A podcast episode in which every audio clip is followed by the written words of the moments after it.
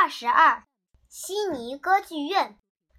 不用我说，谁都知道，二零零零年第二十七届奥运会是在澳大利亚的悉尼举办的。可是你知道吗？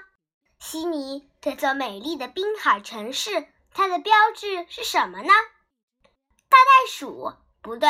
鸭嘴兽？不对。让我告诉你，是悉尼歌剧院。悉尼歌剧院是澳大利亚全国的表演艺术中心，又叫海中歌剧院。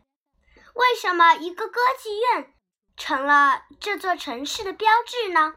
主要是因为它有着独特美丽的外形，整座建筑洁白晶莹，像一瓣一瓣盛开的花白莲，又像几叶张开的扇贝。再仔细一看，更像一组要出海远。航而扬起的白帆，这座造型别致的歌剧院，三面临海，与远处雄伟的悉尼大桥互相衬托，简直是巧夺天工。悉尼歌剧院不仅外观漂亮，而且它的内部结构科学，设备讲究。它共有四个大厅，音乐厅有两千。六百九十个座位，音效音响效果非常好，还有一千五百五十个座位的歌剧厅，五百五十个座位的戏剧厅和电影厅。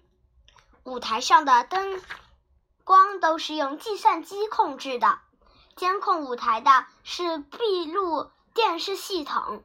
其他的像接待厅、陈列厅。排练场、图书馆、咖啡馆等大小厅室就更多了，一共有九百多间呢。